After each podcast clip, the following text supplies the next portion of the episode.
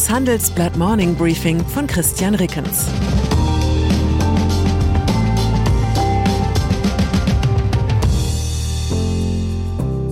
Guten Morgen allerseits.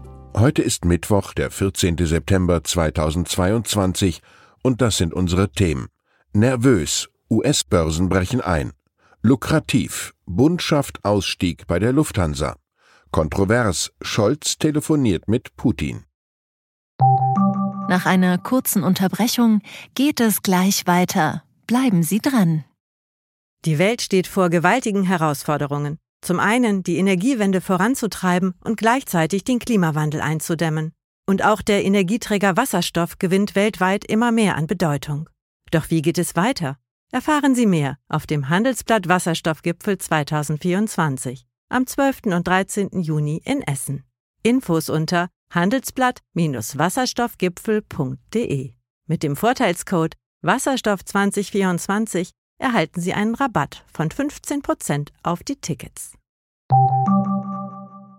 Einbruch der US-Börsen. An den US-Börsen ging es gestern kräftig bergab.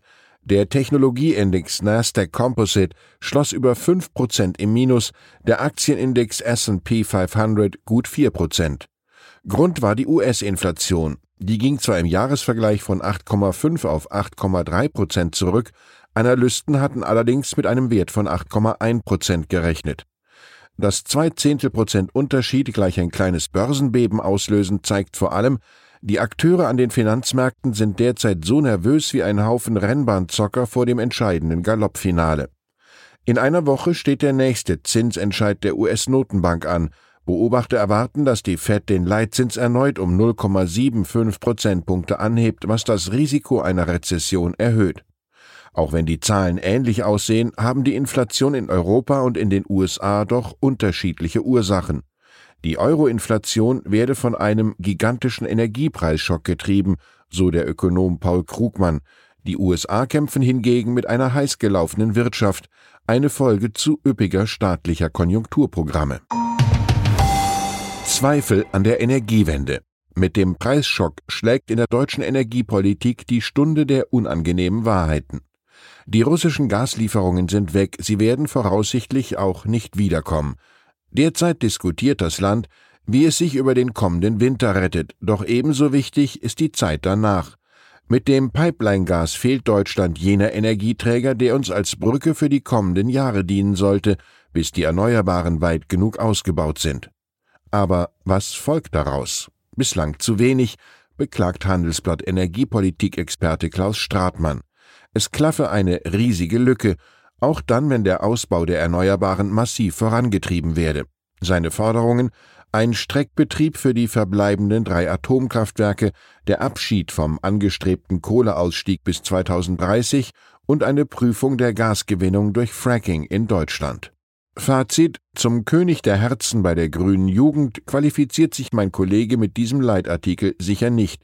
Dabei sollte man seinen Text gerade in diesen Kreisen aufmerksam lesen. Doppelrolle für Werner Gatzer der Niedergang der Deutschen Bahn in Sachen Zuverlässigkeit und Kundenorientierung geht zeitlich einher mit der Reconquista des Konzerns durch die Politik. Ich bin marktideologisch nicht gefestigt genug, um aus der Korrelation sogleich eine Kausalität zu zimmern, aber nahe liegt der Gedanke schon, ein Konzern, der vor allem Politikern und Gewerkschaften gefallen muss, kommt einfach nicht mehr dazu, sich mit aller Kraft um die Bedürfnisse der Fahrgäste zu kümmern. In der vergangenen Woche wurde bekannt, dass Haushaltsstaatssekretär Werner Gatzer neuer Chef des Aufsichtsrats der Deutschen Bahn AG werden soll. Nun ist zudem klar, er soll gleichzeitig seinen Job im Bundesfinanzministerium behalten. Die vom Bundesrechnungshof kritisierte personelle Verflechtung zwischen Politik und Staatskonzern erreicht damit eine neue Stufe. Gatzer Vorgänger Michael Odenwald war immerhin aus seinem Staatssekretärsjob ausgeschieden, bevor er Chefkontrolleur der Bahn wurde. Dessen Vorgänger Utz Helmut Felcht kam als Manager aus der Chemiebranche. Andererseits, Gatzer gehört zu den erfahrensten Kräften, die diese Bundesregierung zu bieten hat.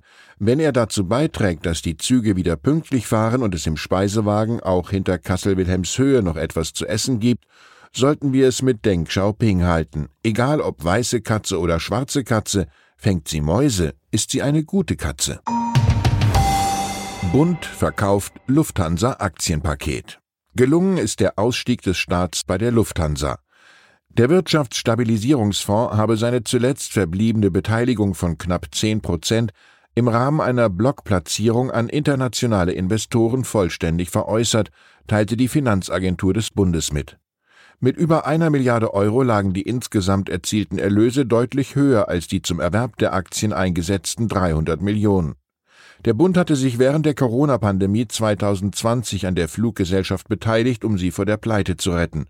Und widerlegt nun die Parkettweisheit, wonach es ganz einfach sei, die Börse mit einem kleinen Vermögen zu verlassen. Man müsse lediglich ein großes Vermögen nehmen und es in Airline-Aktien investieren. Scholz telefoniert mit Putin. Nach mehreren Monaten Gesprächspause hat Bundeskanzler Olaf Scholz gestern mit dem russischen Präsidenten Wladimir Putin telefoniert.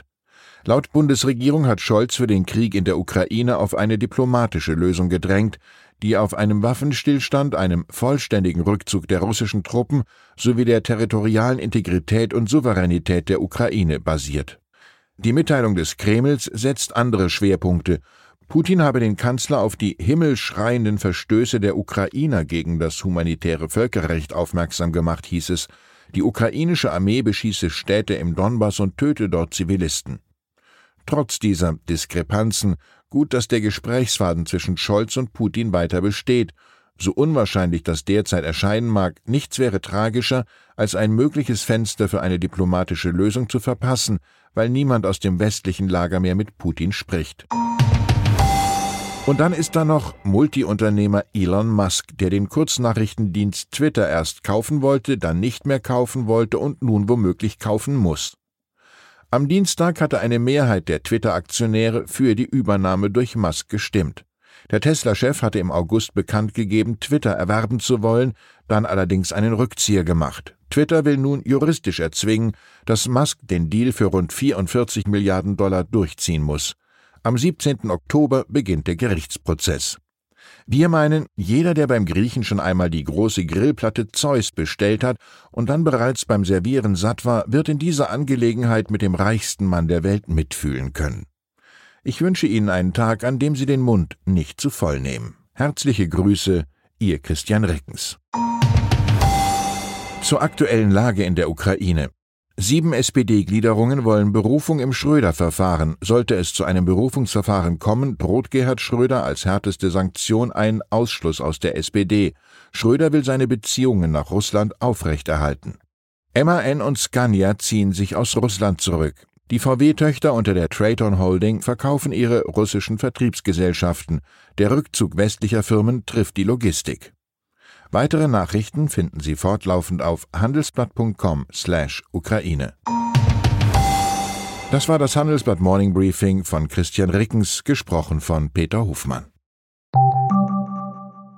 Die deutsche Wirtschaft steht am Scheideweg. Um wettbewerbsfähig zu bleiben, müssen Unternehmen wichtige Transformationen anstoßen. Ab dem 24. April diskutiert die Restrukturierungsbranche Strategien für die Zukunft von Unternehmen. Mit dabei sind unter anderem Dr. Thomas de Maizière, Evelyn Freitag und Professor Dr. Ulrike Malmendier. Mit dem Vorteilscode Restrukturierung 24 erhalten Sie 15% Rabatt. Alle Informationen finden Sie auf handelsblatt-restrukturierung.de.